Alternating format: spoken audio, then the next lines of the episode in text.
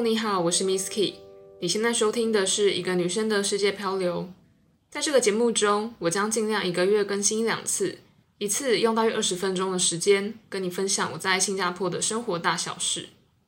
现在的录音时间是二零二二年十月十五号的礼拜六晚上。其实我刚刚从市区去换完外币回来，因为我下个礼拜要飞去别的地方旅行了。这边先卖一个关子，等我回来之后再录音回来跟大家分享我的旅程。这集呢，主要是想要分享我在九月底的时候又去了一趟马来西亚，这次去了一个叫做怡保的，算是小镇吧，做了一个三天两夜的小旅行，就想说可以来跟大家分享一下。不过在进入正题前呢，照例先来更新一下新加坡的疫情状况。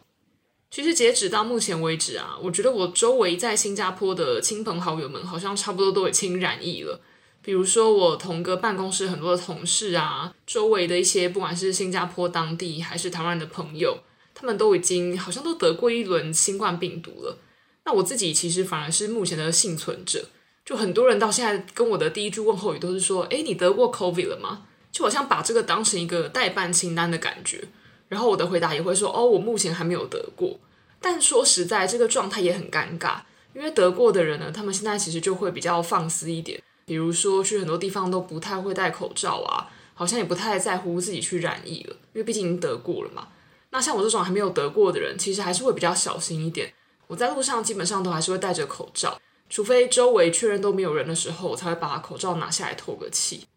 虽然说根据目前的一些新闻或者数据来看，得到新冠之后重症的比例不高。但我想说，得到了这个算是感冒这个病毒，毕竟还是不太舒服嘛，所以就还是希望自己保持一个没有染疫，然后很安全的状况。不过呢，新加坡最近其实又迎来一波新的高峰。严格来说，其实今年二月已经算是一个最高峰了啦。那个时候单日确诊是破两万的，然后接着就一直下降。但最近开始好像又有回温的感觉。前几天吧，就新加坡单日的确诊刚破一万例。那最近好像就是七八千这样子的数字，但我觉得不管这个数字是继续增加还是持平，基本上大家应该也回不去了啦。会这样说呢，其实是因为新加坡基本上现在算是完全解禁的状况，不管是在当地的一些口罩禁令啊，或者是入境限制，其实都很宽松了。基本上就是你不用隔离，然后在大众运输工具上才需要戴口罩，不然平常情况下口罩是不会强制的。那尤其像我九月底飞去马来西亚以及飞回来的时候，就发现说新加坡的樟宜机场真的是超级大排长龙，人超级多。我周围的很多台湾的朋友啊，或者是同事，大家也都是周末就是相继的去出国，完全就是回到疫情前的感觉了。毕竟大家闷了两年嘛，然后新加坡地方又小，所以真的是每到周末的时候，或者是有一些比较长的连假，大家就会相继的订机票出国去旅行。说回这个主题。我在今年九月底的时候去了一趟怡保，那其实这个算是我送给自己的生日礼物吧。我以往自己有一个算是不成文的小惯例，我自己是九月生日的人，然后在九月的时候呢，我每年就是会送自己一趟小旅行，当做是生日礼物。但因为二零二零跟二零二一都是有 COVID 的状况嘛，所以就没有办法飞出去。那今年呢，二零二二的九月终于可以飞出去旅行了。所以就火速订了机票，然后去马来西亚的怡保做了三天两夜的小旅行。在介绍怡保之前呢，先来介绍一下马来西亚。其实，在之前介绍槟城的那一集大概有提过，不过这边就再讲一下。马来西亚呢，虽然它是一个国家，但它其实有分西马跟东马两个地方，它是没有连在一起的。那西马的话呢，也就是西边的马来西亚，它是跟新加坡连在一起的领土。就新加坡是在南部，然后你往上就会是一大片马来西亚的土地。比较知名的城市啊，比如说首都吉隆坡、槟城、马六甲、兰卡威，还有我等下要介绍的怡保，它都是在马来西亚的西部，也就是西马的地方。东马的话呢，比较有名的应该就是沙巴，它是一个滨海的城市，还蛮多海上的观光可以去玩的，然后也会很多人去那边吃海鲜。那基本上东马其实它是占马来西亚比较大的领土，不过人口就比较少。马来西亚有三千两百万人，大概只有二十 percent 的人是住在东马的，其他人全部都是塞在西马。那西马其实也是比较富庶的地方，虽然它的土地面积只占了整个国家的四十 percent，但它的整个收入是占了国家的八成。所以你可以看到，这个经济资源其实西马是远远的高于东马的。说回怡保，怡保它距离马来西亚的首都吉隆坡大概是一百八十公里，其实差不多就是台湾台北到台中的距离。然后怡保距离槟城大概是一百二十公里，也就是台北到苗栗的距离。所以你可以想象，怡保在距离这两个比较主要城市算是蛮近的地方。很多人其实就会去吉隆坡玩的时候呢，可能就会来怡保两天一夜啊，或者是当天来回的一个小旅行。但你可以想象啊，就是因为怡保地方也不大，然后也不是一个主要的观光城市，所以基本上它就算是一个比较附属的存在吧。我看了一些网络上的攻略或是游记，其实像我这种专程飞到怡保去旅行的人，好像还蛮少的。但也不要把怡保想象成好像一个很偏僻的小镇。其实怡保呢，它是马来西亚国内算是人口第四多的城市。第一个当然就是首都吉隆坡，第二个是槟城，第三个叫做新山。大家可能对这个地方比较陌生，但其实新山就是一个距离新加坡算是最近的一个马来西亚的城市。所以不只是很多马来西亚的人会从新山跑到新加坡工作，也有很多新加坡的人会跑去新山消费或旅行，因为毕竟两边的物价真的差蛮多的。像我很多同事也都说，他们周末就是跑去新山玩，或者是吃东西，那可能就算是一个出国兼省钱的一个旅程吧。总之呢，怡保就是次于吉隆坡、槟城跟新山的第四大城市。不过虽然说是第四大啦，但它其实人口也只有七十三万。大家听这个数字可能没有什么感觉，但就像我前面讲的，马来西亚是一个人口多达三千两百万的国家。第四大的城市的人口却只有七十三万，所以你可以想象，他们的人口其实也没有那么集中在大城市。因为我后来看了一下台湾的资料啊，我就发现台湾的人口真的是集中的很明显。因为台湾的人口大概两千三百万嘛，然后其中呢就有四百万是塞在新北市，再来前三个地方其实人口差不多，像高雄市、台中市跟台北市，大概都是两百六、两百七十万人左右。然后再来第五名的人口多的地方是桃园市，所以你可以想象前五大的城市都是超过两百万的大城市。那相较之下，怡保这个七十三万人的小城市好像就没有显得这么的大了。然后后来我又看了一下，马来西亚首都吉隆坡的人口大概是一百八十万左右，但这边就单纯只有讲人口的数字啦，本身密度的话我就没有特别再去比较了。这边只是想要呈现说台湾有多么拥挤，然后大城市的人口有多么集中这件事情。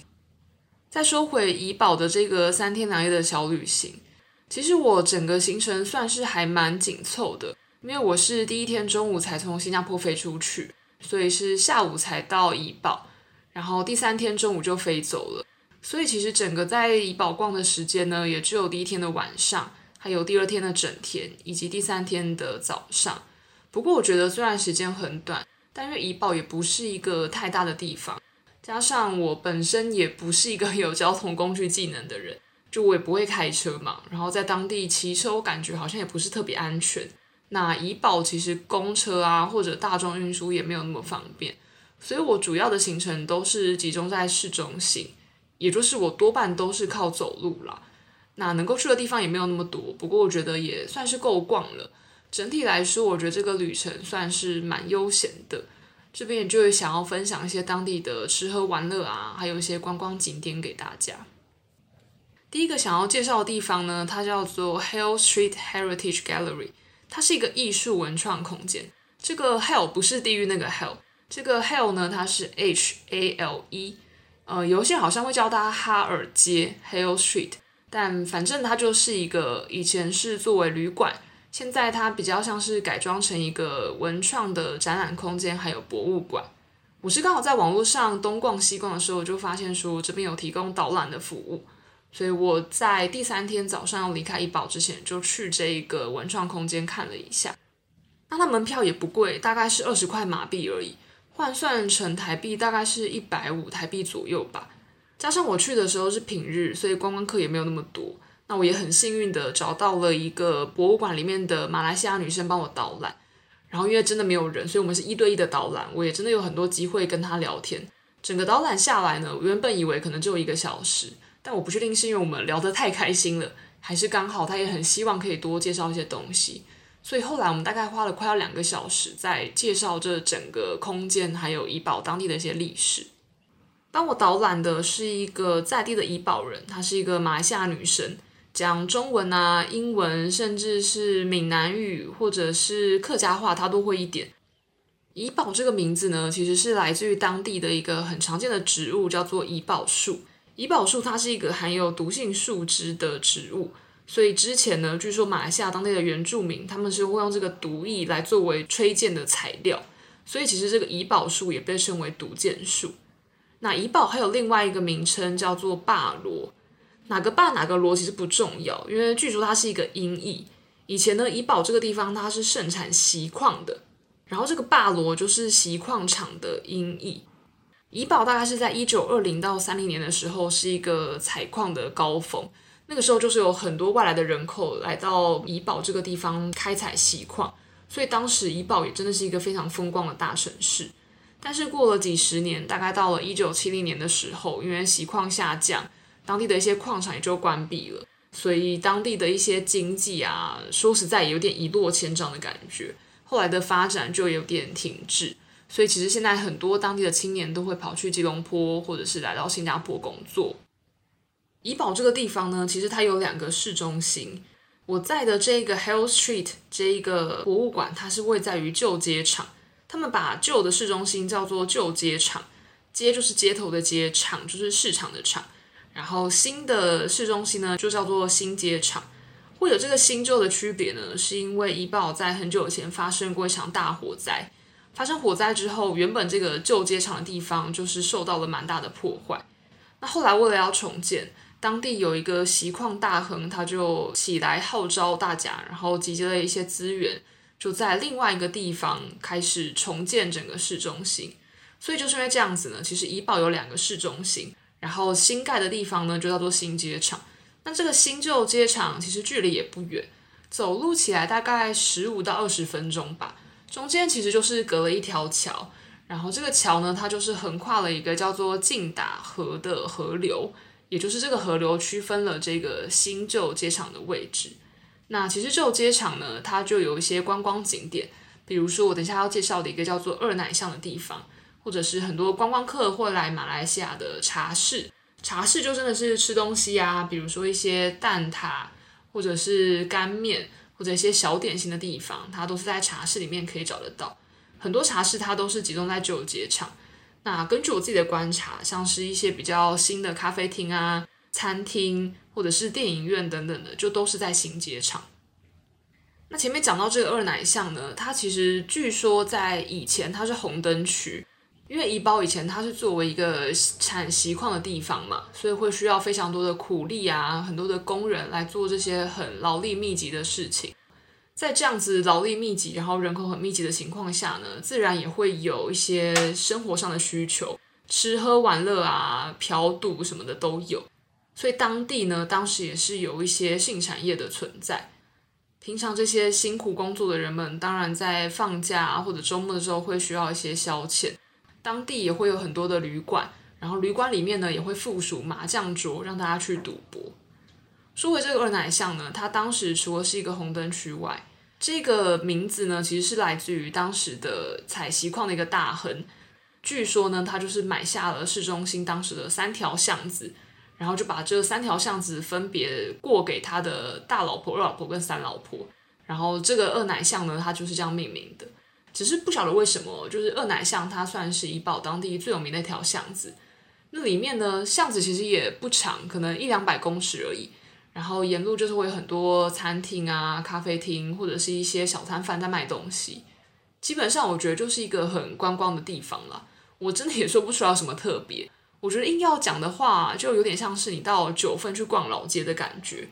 就当然，比如说你看得到九份芋圆啊这种很当地的食物，但其实你还是会看到很多那种老街必定会出现的一些观光客的纪念品。但那些好像就没有九份自己的特色。我去二奶巷逛的时候呢，也是差不多的感觉。就是也不会特别看到什么马来西亚当地的小吃啊，或者是纪念品什么的。相反的，反而两边有一些潮店，或者是文青咖啡厅，或者小摊贩，可能就是卖一些饮料啊，或者一些饰品，就觉得好像没有什么当地的风味啦。我自己觉得算是一个蛮普通的地方。然后另外，其实还有大奶巷跟三奶巷，但他们就没有那么有名。加上我当时去的时候是平日，所以其实那个巷子真的是还蛮空的，没有什么可以特别逛的地方。在这个导览的时候呢，这一个译文空间里面，除了有很多当地的一些旧的照片啊，或者是影片，或者是一些当时的算是文物的一些展览之外呢，这一个马来西亚女神就是我的导览员，她也跟我分享说，因为怡保在当初的时候是一个产锡矿的地方嘛，所以带动很多就业机会啊，算是一个风光一时的大城市。所以她说呢，怡保以前是一个非常有钱的地方。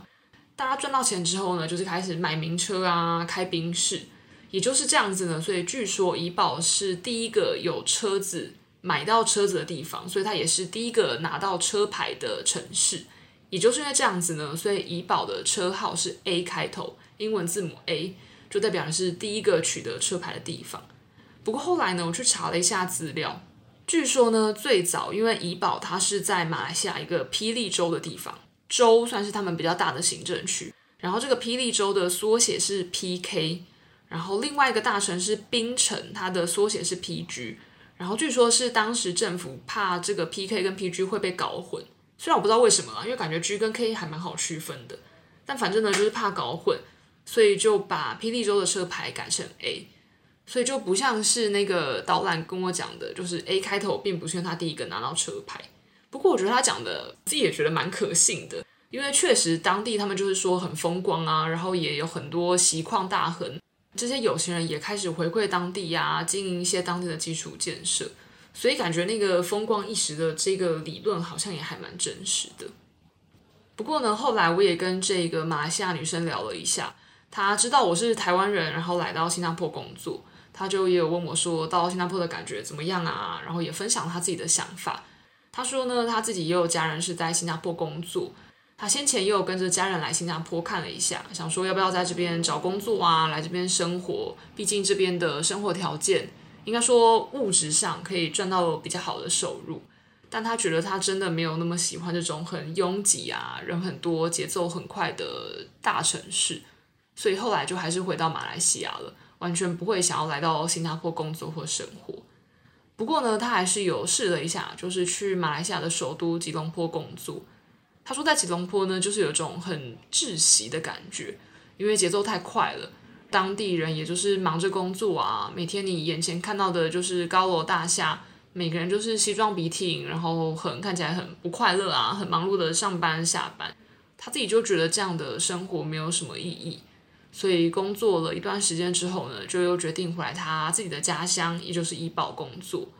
那他现在就是在这个文创空间里面当导览员，然后还有做一些跟设计相关的工作。他就说，这种可以跟家人朋友离得比较近啊，然后可以享受生活，也可以在在地贡献一些自己能力的感觉，还蛮好的。那当然也很替他开心，就是找到自己想做的事情。虽然说我们相处的时间没有很长了，就真的只是这一个多小时的导览，而且很多时间可能也只是聊一些跟当地的历史啊或生活有关的事。不过我觉得透过这个机会，可以跟当地人聊一些东西，了解他们对生活的想法啊，对其他国家或城市的一些经验，也还蛮好的。就是我觉得旅行当中这种很意外的交流啊、聊天的机会，都还蛮难能可贵。再来，我去的第二个景点呢，它叫做贤真别墅。贤就是很清闲的贤，真就是真实的真。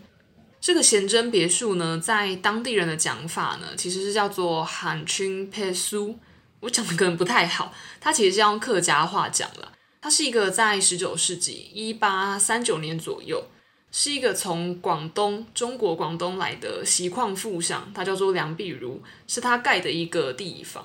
那虽然说这个地方叫别墅，但其实啊，讲白了呢，它就是一个绅士俱乐部。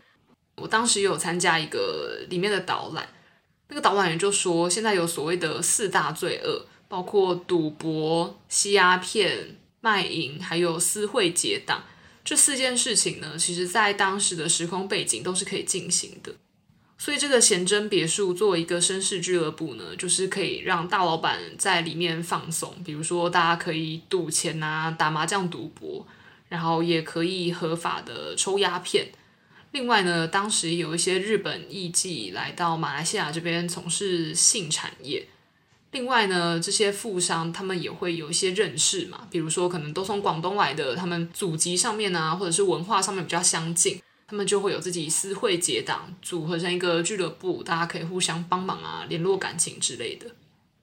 总之呢，这边就有点像是一个兄弟会、一个社团集点的感觉吧。就大家可以在这边聊天啊，然后放松过生活。那这个建筑呢，它大概就是三层还是四层楼吧？那里面呢，其实就是掺杂着中国跟一些欧式的建筑的感觉。比如说呢，它中式的地方就是在一些碗筷啊，都还是看起来蛮中式的。但是它的桌椅啊，或者是整个摆设，其实是比较偏向西式的。比如说，它是用长桌的方式在吃饭，然后地上的一些瓷砖，据说也是从欧洲来的，会有一些马赛克瓷砖。然后瓷砖上面呢，还会有不同的花样，有些花样呢是孔雀的图样。据说这个孔雀呢，就是要象征那种有钱人的尊贵啊、雍容华贵的感觉，所以也是把它弄得很体面这样子。那总之呢，我原本其实以为这个贤贞别墅可能就是一个有钱人的宅邸，没有想到其实居然是一个绅士俱乐部。但我说实在，我也不晓得我这样讲对不对。就我觉得绅士俱乐部应该算是一个比较美化的讲法。但说白了，其实就是当时这些男生在里面花天酒地，然后快乐买醉过生活的一个地方吧。我感觉是这样子啦。但反正能够看当时的一些历史啊，或者是当时的人生活的方式，还是蛮有趣的。那因为时间只有三天两夜嘛，所以我主要去的景点呢是这两个。另外一个呢，应该算是奇遇记吗？就是一个不在我原本安排里面的行程。第二天下午呢，我就是在咖啡厅里面吃个东西，然后带着一本书在看，然后待着待着呢，我就想说也没什么事，突然就觉得很想剪个头发，所以我就 在当地打开我的 Google Map，然后去市中心找了一个评价看起来不错的发廊，我就走进去。等了一下之后呢，我就仔细听周围的人在讲话，我就发现不管是顾客还是发型师，他们在讲的话好像是广东话。因为其实我以前对马来西亚的印象啊，我也只去过槟城。我去槟城的时候呢，周围的人几乎都是在讲中文，我都可以听得懂。或者有少部分的人，可能他讲的是像闽南语那样子的东西，就是我稍微可以听得懂，但我听得出来跟台湾人在讲的台语又有点不太一样。然后到了怡保，我就发现好像周围的人很常出现粤语，我就觉得为什么啊？为什么这个地方跟香港有什么连接吗？怎么大家每个人都会讲广东话？后来呢，那个发型师在跟我聊天，然后反正就聊开了。我就也问他说：“哎，请问你们讲的是广东话吗？”然后他就说：“哦，对啊，这个算是他们当地主要通行的语言。”我就很好奇跟他讲说：“哎，我以为马来西亚华人讲的多半都会是中文呢。”他就说：“怡保这边比较特别一点，也不能说特别啦，应该说呢，他说要看这些当地的华人，他们当初是从哪里移居过来的。”他说：“怡保呢，最早最早有蛮多人都是从中国的广东那一带过来的，所以其实怡保当地呢有很多的客家人跟会讲广东话的人，所以其实当地比较多反而讲的是客家话跟广东话，中文反而是少了一些。然后后来又聊到食物，我就说哦，我觉得怡保这边的食物都好好吃哦。然后他们就说哦，当然，就是马来西亚人感觉对自己的食物都非常的引以为傲，他们感觉对于食物是有很大的自信。”然后我就说，我觉得新加坡的食物好像都比较重咸，然后有点辣，我自己吃的没有那么习惯。他们的反应就是说，哦，新加坡的食物本来就是这样子啊，什么什么的。反正我碰到的任何的马来西亚人呢，对新加坡的食物真的没有什么好的评价。不过他们其实有来过台湾，他们其实也觉得台湾的食物没有什么味道。我自己觉得啦，就是东南亚的食物味道真的是比较重一点。只是说呢，新加坡的食物真的就是盐巴加爆，或者酱油加爆，辣椒加爆。就我个人觉得，这是我个人的想法哦。就我觉得新加坡的食物它没有什么层次，它就是直接咸就是咸到爆，然后辣就是辣到爆。它不会像台湾的食物那种甜咸甜咸啊，或者是有酸甜酸辣那种比较复合的感觉。他们好像就是单一个味道，然后要做到很极致。那马来西亚的食物，我觉得相较之下跟台湾人要的比较近，只是说马来西亚的食物还是比台湾重口味一些些。反正呢，这个马来西亚的发型师就觉得说，台湾人虽然不错，台湾的食物也还算特别，但他就觉得味道是淡了一些。他说他去台湾吃东西呢，一样是辣椒会把它再加超多，然后他觉得这样味道才够。反正呢，整个边剪头发的过程，就是边聊天。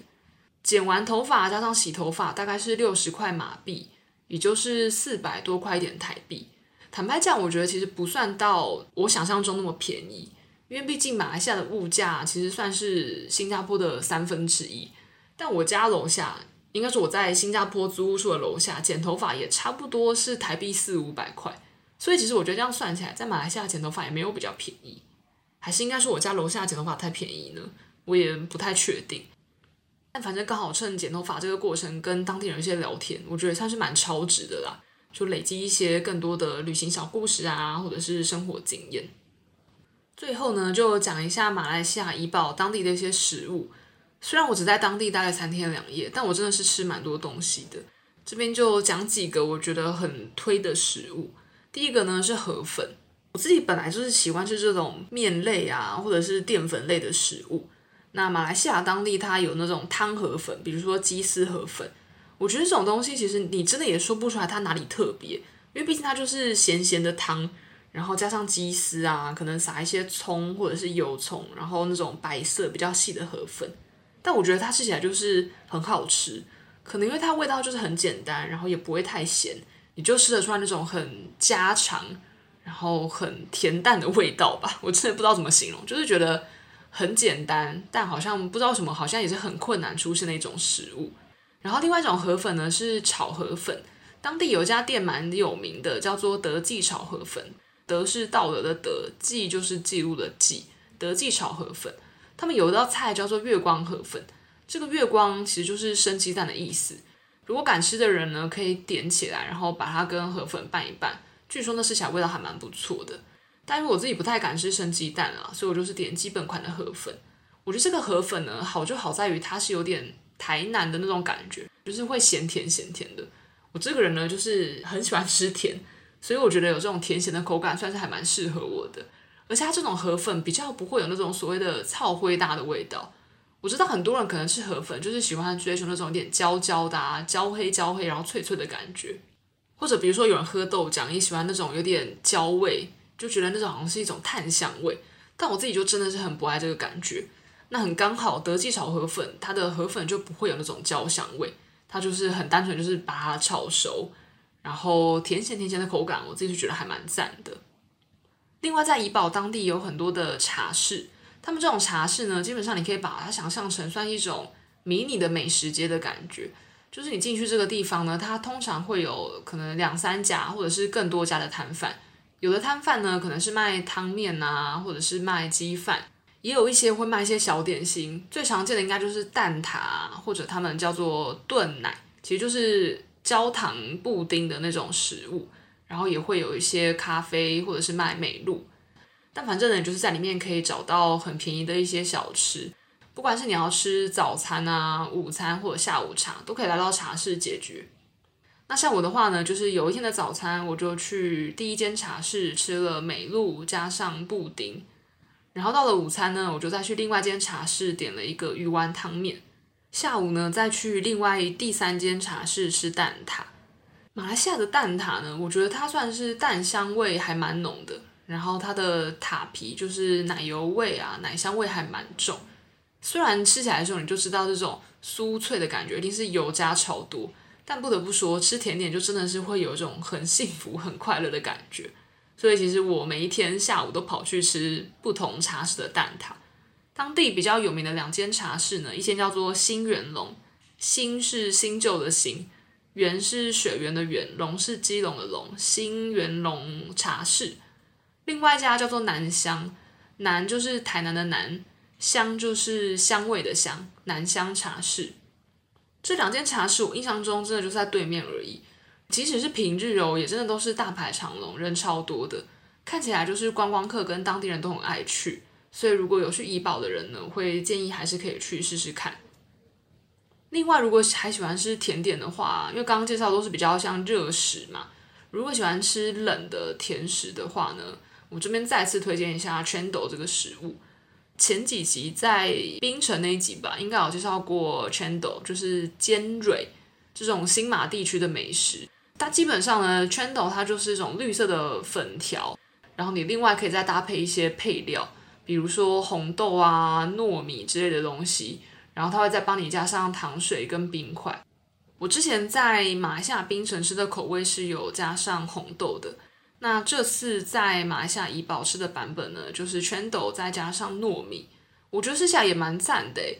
因为糯米好像在台湾里面不太会常吃到吧，至少它比较好像不会跟比如说剉冰啊，或者是豆花、仙草那种搭在一起。但在马来西亚他们会把糯米加到这个圈兜里面，我觉得意外的算是还蛮适合的。它可以帮这个甜点增加一些咀嚼的那种 Q 劲，会觉得口感好像又更丰富了一点。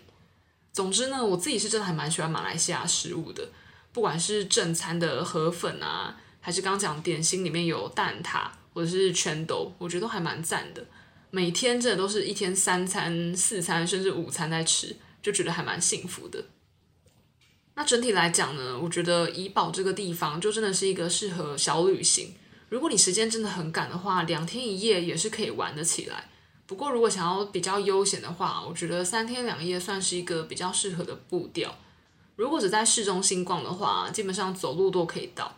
真的觉得有点热的话，也可以搭 Grab，当地的计程车并不贵。因为像我在剪完头发之后，刚好下了一场超爆大的雨，我走回旅馆大概是要二十分钟的时间。那因为雨真的太大了。所以我走了几步路之后呢，全身都湿了之后，我就想说，好吧，那我还是搭计程车好了。这样搭回旅馆呢，我记得好像也才不到六七十块台币吧，大概是十分钟的车程。所以我觉得消费真的算是还蛮能接受的。当地的食物呢，就是便宜好吃。不过如果你要吃异国食物的话，因为像我自己是很喜欢西式食物的人，所以我在当地还是有吃一些汉堡或咖啡厅啊、蛋糕这些东西，我就觉得口味上真的蛮普通的。不会到雷，但就是没有很好吃，而且其实异国食物在当地也比起当地食物来的贵蛮多，所以我觉得如果想要吃东西的人，还是可以以当地马来西亚的比较有名的食物为主就好。那至于安不安全呢？我觉得比起槟城来说，槟城算是一个比较热门的观光城市，像其实是平日晚上路上也是有不少路人，不会有那种很危险的感觉。但是在怡保，即使我是都走大街大路回家，我才到了晚上大概八九点吧，而且我人在市中心哦，我就觉得路上的人真的已经是超级少了，就会觉得有点可怕。但我不确定是不是因为刚好可能马来西亚的旅游还在整个复苏，或者是平日可能这个城市真的人是少了一些。不过如果你吃完晚餐早点回家，然后都是在白天行动的话，我觉得整体的安全算是没有疑虑的。然后当地的店家也都是还蛮友善，算是一个很适合一个人独旅或者是要团体旅行也很适合的地方吧，就推荐给大家。那今天呢，怡保的介绍就差不多到这边。如果你有任何问题，或者是你有其他旅行经验啊，或者对这集有任何回馈的话，都欢迎你到 Apple Podcast 留言跟我分享，或者是你也可以在 IG 搜寻一个女生的世界漂流，或者是 Travel Misky。Travel 是旅行那个 Travel，Misky 是 M I S K Y。当然，如果你想要来一点比较古典的方式，你也可以寄 email 给我，email 的位置是 travelmisky at gmail dot com。Travel 是旅行那个 Travel，Misky 是 M I S K Y，travelmisky at gmail dot com。那今天就先这样喽，拜拜。